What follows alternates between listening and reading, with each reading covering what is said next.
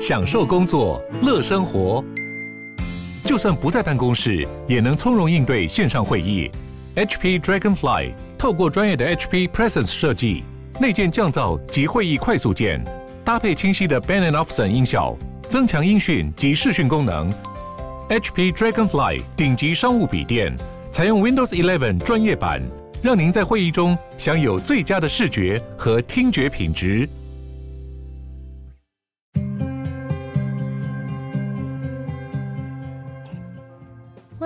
鲨语，带你关注那些有流量却没声量的趣资讯。用十分钟零碎时间，一起跟上这个永远跟不上的世界。一个小行星已经默默地跟着地球两千年，天文学家至今才刚刚发现。科学家一开始是先发现了这块太空中的石头，在二零二三年三月的时候，给它取名叫做 FW 十三。当时是在夏威夷的观测站发现的。第一眼的时候，感觉这个小行星是在绕着地球转。如果是绕着地球转的话，那就会跟月亮类似。但是实际上，它是绕着太阳转的。之所以会被误会的原因很简单，因为它很刚好的一直都待在地球旁边，跟地球以几乎一样的速度和轨道在前进。而小行星跟地球之间的关系是什么呢？答案就是毫无关系。会产生这样独特的现象，纯属偶然，也让这颗小行星成为了一颗假月亮。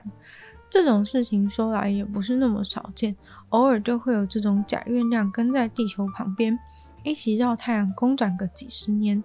但是这一颗它跟别人完全不一样，就是因为从搜集到的轨道资讯来看，这颗小行星已经跟在地球旁边超久了，大概从西元前一百年。大名鼎鼎的凯撒出生的那时候，为了确认这个小行星的存在，其他的天文望远镜也都有去观测它。到了今年四月，这颗小行星的存在就被证实了。它大约有二十公尺长，在它轨道运行与地球最近的时候，大概跟地球距离一千四百万公里。而我们最熟悉的月亮跟地球的距离大概是三十八万公里。那颗小行星既然都已经存在了这么久，似乎也不会对地球造成什么太大的影响。一艘美国海军的船故意把燃料倒入海里，结果却意外的也污染到自己的水源，导致事件发生过后多年都还有水手因为喝到燃料持续生病。这起事件发生在二零一六年的 WASP 级两栖突击舰 USS Boxer。近期的一个深入调查才揭开当时的情况。据说是因为当时他们把污染的燃料箱直接丢进去海里面，但是因为当时船并没有航行，于是船的取水口就马上把附近刚刚倒入海中的污染燃料箱，然污染到的那些水源全部都重新的引入船内。最可怕的事情是，船上的海军至少喝那些污染的水，用污染的水洗澡长达好几个星期。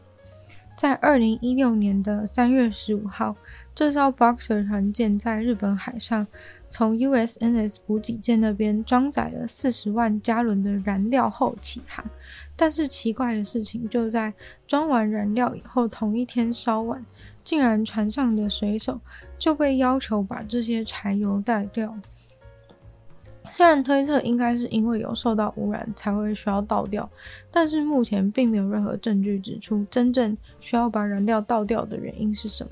于是水手就听从指令，把燃料从船的其中一侧扔下去，而船的另外一侧呢，就是船的出水口。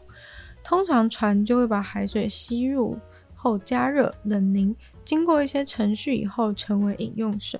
这个处理水的系统会把海水里面的盐和沉淀物质都过滤掉，但是这个系统没有办法处理被燃料污染的水。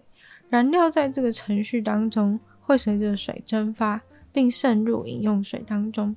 如果不想要被污染，通常呢，船就只能继续前进，不能让船继续吸入那些被燃料污染的水。但是好死不死，就在这个时候呢，引擎的推力被切断，柴油的味道有多重，大家应该都可以想象。船上的海军和水手也并没有嗅觉味觉丧失，大家都闻到了饮用水里面全都是柴油味。但是船的领导层宣称说这个水很安全，请大家放心饮用。时隔多年，这个调查报告释出以后，当时在船上担任油品实验室首席下士的机械长马上发表声明说，没有任何证据表明他们船上的饮用水有被污染。但是当时在船上的海军陆战队队员就跳出来说，舰长明明就在所有人面前承认水里面有测出百万分之几的污染物。然后那时候在船上的船员都很生气。还把商店里面所有的瓶装水都抢购一空，但是瓶装水肯定不够喝，于是他们就在几周之内一直洗柴油水、喝柴油水。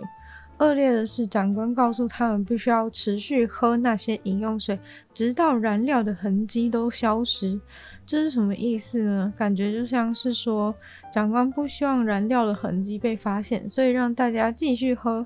用每个人的身体来把那些燃料过滤得无影无踪，因为只要大家喝光了，就再也没有证据。长官只是告诉他们说，它迟早会消失的。那船员们怎么办呢？只好买一些调味包，把它加进水里，让水的味道不要那么恶心，但终究还是把柴油喝下去。无论他们多想掩盖，在燃料倒进海里没多久后，船员当然就开始发生一些身体上的异状，皮肤红肿啊，或是肠胃问题。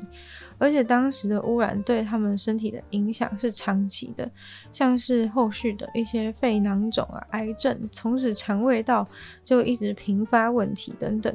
其实海军的一位发言人曾经有承认，Boxer 舰在二零一六年饮用水真的发现了燃料的痕迹，但是领导层因为有采取及时和适当的措施，最后也有清洗干净，所以呢，他们认为是没有事情的。但这不是唯一一次美国海军的船上水饮用水出现问题，很多的船员呢都说自己船上的水味道超级可怕。有一位女子在放假期间到加州海边散步，散步散一散，发现一个奇怪的东西插在沙子里面，但是后来呢，那个东西又不见了。是在媒体报道以后呢，最后由一个热心的慢跑人去把它从沙里面挖了出来。那个无意间呢被女子找到的怪东西呢，竟然是长毛象的牙齿。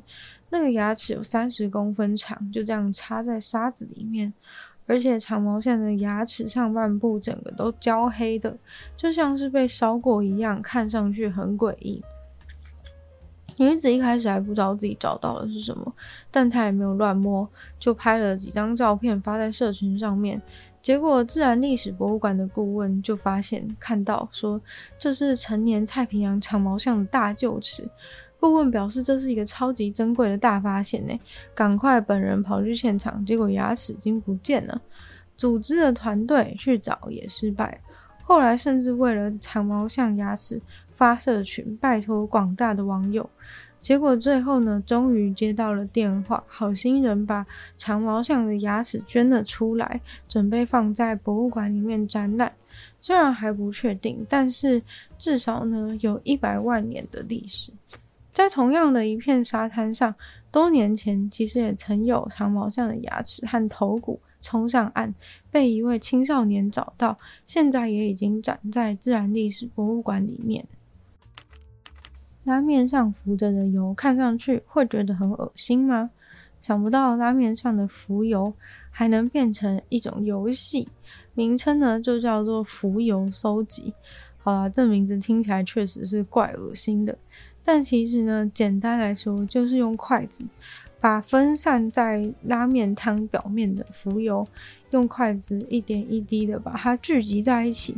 这其实是一个很需要耐心的游戏，绝对不可能让你在拉面店占着座位慢慢的玩，因为分散的油花很难全部聚集到一块。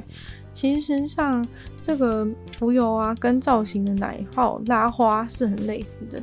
厉害的浮游大师呢，甚至可以用浮游写字做造型，而且因为浮游比起奶泡拉花更容易流动，所以难度上比拉花还要难上许多。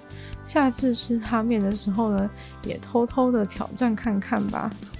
那今天的鲨语就到这边结束了，再次感谢订阅赞助会员大龄男子 James K U 某某杰，大家还有 Z Z 会员等级还有福利大家参考。那如果喜欢的话呢，可以多多分享出去，更多人知道，或在 Apple Podcast 上留星星、写下评论，对节目的成长很有帮助。